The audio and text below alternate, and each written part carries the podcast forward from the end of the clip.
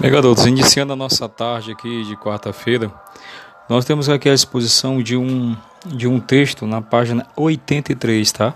E esse texto, nós, é, é, a partir desse texto, iremos responder a quinta e a sexta questão. E o texto diz assim: Todos os homens são intelectuais. Você vê do início do texto aí, ele aparece um, um, um chimpanzé e vai desenvolvendo, né? A teoria da evolução até chegar ao Homo sapiens, né? Aí diz assim. Todos os homens são intelectuais, pode-se dizer, mas nem todos os homens têm na sociedade a função de intelectuais. Não se pode separar o homem faber do homo sapiens.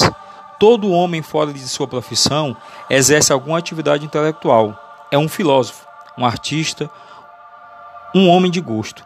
Participa de uma concepção de mundo, tem uma linha de conduta moral, contribui para manter ou para modificar uma concepção do mundo isto é, para suscitar novos modos de pensar. Esse é um texto de Antônio Gramsci.